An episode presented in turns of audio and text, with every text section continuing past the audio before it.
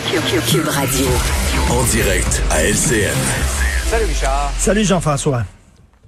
C'est absolument tragique, mais c'est une réalité. Ça, c'est une réalité. Ça, c'est un cas concret de quelqu'un qui est mort de la COVID. Kevin, il avait 27 ans. On vient de parler avec son, son ex-conjointe là, euh, et ça a dégénéré très rapidement. En l'espace de trois semaines, entre le diagnostic de COVID il est mort à peu près trois semaines plus tard. Écoute, je fais un lien avec ce qu'on a appris cette semaine. Tu sais, le party improvisé dans un garage à Montréal-Nord où il y avait plein de jeunes et la police a dû intervenir parce qu'on se foutait totalement euh, des consignes sanitaires. Le propriétaire, rappelle-toi de cet immeuble où il y avait le party, disait, regarde, c'est des jeunes, puis il n'y a aucun jeune qui attrape la COVID. Voyons donc, c'est une grippe de vieux. 27 ans. Aucun jeune qui attrape la COVID, monsieur. Aucun jeune. 27 ans. Et là, là, euh, il l'a attrapé deux enfants, malheureusement. Lui croyait pas à la pandémie. Il riait de ça. Qu'est-ce que tu veux? Il va sur les médias sociaux, puis c'est ça que certaines personnes lui répètent à longueur de jour, en disant, voyons donc, t'as mm. pas à avoir peur de ça. Alors, il a embarqué là-dedans. Il riait. Et ce qui est mm. triste, ses parents, hein, les gens autour de lui, chaque fois qu'ils le voyaient, voyons donc, Kevin, fais-toi vacciner, ça n'a pas de sens, puis tout ça. Et tu as vu cette dame qui a été interviewée par Denis Lévesque, là, qui a été complotiste pendant 17 ans. Elle disait, mm. c'est un lavage de cerveau, c'est comme une secte religieuse. À un moment donné, tu vois plus clair, tu es embarqué là-dedans, et les gens autour de toi qui t'aiment, qui ont à cœur ta santé, qui ont à cœur ton avenir, ont beau te parler, les gens qui sont les plus près de toi, tu veux rien savoir, toi, t'écoutes ton gourou, que ce soit Alexis Cossette-Trudel ou Monsieur Pitre ou l'autre qui est avec des porte-voix devant les écoles, etc. Et ces gens-là, en répétant ce genre de discours-là, -là, qu'on exagère mmh. sur la pandémie, que les médias, on est payés par le gouvernement pour pousser ben le vaccin, Et que le vaccin, ça donne rien. C'est encore pire que ça. Il y a des gens qui nous écrivent ce matin en disant les médias, vous cachez les morts causés par le vaccin. Alors qu'il y a un seul mort officiellement causé par le vaccin au Québec, c'est malheureusement cette dame de Lévis, je pense, qui avait décédé de l'AstraZeneca. C'est le seul cas documenté au Québec. Mais, il n'y en a pas d'autres. On n'en cache pas, il n'y en a pas d'autres. Ils veulent rien savoir. Tu comprends-tu? Ils sont dans un tunnel. Eux autres parlent d'enfants qui sont morts du vaccin et qu'on a cachés, qui sont mm. dans des sous-sols d'hôpitaux. Euh, écoute, c'est vraiment n'importe quoi. Ça, c'est la réalité. C'est un gars, là, il sera pas là auprès de ses mm. C'est deux orphelins. C'est une veuve. 27 ans, ils vont nous dire, oui, mais il avait des problèmes de santé. Oui, il était pas en forme. Oui, euh, il faisait de l'embonpoint, puis tout ça.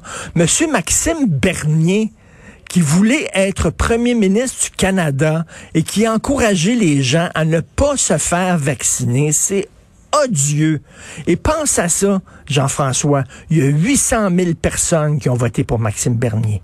800 000 personnes qui ont voté pour un gars en disant, moi, je suis pas vacciné, puis j'en suis fier, puis on n'a pas besoin du vaccin. À un moment donné, tu as vu, là, il y a des sondages là, qui disent que les, les gens vaccinés, les bons citoyens, on commence à en avoir le pompon en tabarnouche de ces gens-là. Mhm. Vraiment. Je dirais pas qu'ils ont du sang sur les mains. Je n'irai pas jusque-là, parce que c'est grave comme accusation, mais quand même, là, c'est un jeune de 27 ans, et c'est pas le premier, et c'est malheureusement pas le dernier, parce que ce sont maintenant les jeunes qui se retrouvent à l'hôpital parce que c'est ah qui qui se fait pas vacciner? Ce sont les jeunes. Donc euh, il faut très important. J'espère qu'il n'est pas mort. De, de jeunes hospitalisés est passé de 5 à 20% depuis le début de la pandémie, a quadruplé. Alors euh, le cas de Kevin est vraiment euh, une tragique illustration de ces statistiques-là. Tout à fait. Par ailleurs, euh, ben, c'est un sujet un peu connexe, un prix Nobel qui a été recruté comme chercheur à la faculté de médecine de ben, écoute, je trouve ça fantastique. Moi, s'il y a quelque chose qui est important ces temps-ci, c'est la science, la vraie science. C'est mhm. pas les gens qui regardent des tutos sur YouTube. Et moi, je regardais un tuto sur les vaccins. Moi, je suis rendu un expert. Alors là, c'est euh, l'Institut de recherche clinique de Montréal et la faculté de médecine de l'Université de Montréal qui ont mis la main sur Sidney Altman, qui va être un chercheur émérite. Sidney Altman, c'est un gars de, on le voit ici, c'est un gars de Notre-Dame-de-Grâce, OK? Et qui a gagné en 1989 le prix Nobel de chimie pour ses découvertes sur l'acide ribonucléique, le fameux ARN. L'ARN qui est Ben oui. utilisé dans certains vaccins anti-COVID. Et là, les gens qui disent que les vaccins anti-COVID ont été développés trop rapidement, que c'est que c'est vraiment douteux. Non, les recherches sur l'ARN, lui, il a gagné ça en 89, le prix Nobel. Ça fait des décennies qu'on travaille là-dessus. Les vaccins, c'est seulement le résultat de décennies d'études. Et ce gars-là, écoute, il a travaillé dans les plus grands laboratoires au monde. Il a enseigné dans les plus grandes universités du monde. Et, mais je me demande pourquoi ils l'ont pris lui, puis pas mon cousin Marcel. Mon cousin Marcel aussi. rire ce matin. Il a un cheminement extraordinaire, mon cousin Marcel. tu sais, quand il était petit, ses parents ont acheté un jeu de chimie. Il faisait des bombes puantes dans son salon. Je me souviens pas exactement c'était quoi la formule chimique. C'était assez compliqué, mais on riait. On riait, il faisait des bombes puantes. Là. Puis, euh, lui, il écoute souvent les vidéos des frères Tadros aussi. Là. Puis, euh, il en connaît ces Ouais. vaccins. hein. Marcel, quand il parle des vaccins, attends une minute, tasse-toi de là. Il en sait des choses. Mais tu sais, comme tu dis, c'est connexe. La science, Ouais. la vraie science. tu sais. Est-ce que vous accepteriez qu'on vous ouvre une opération à cœur ouvert par votre voisin, euh, je sais pas, moi qui a une chaîne de ça? Probablement pas. Hein? Vous en remettriez à un, un expert. Ben voici un vrai C'est expert qui va être chercheur à l'Université de Montréal. C'est fantastique. Ben oui.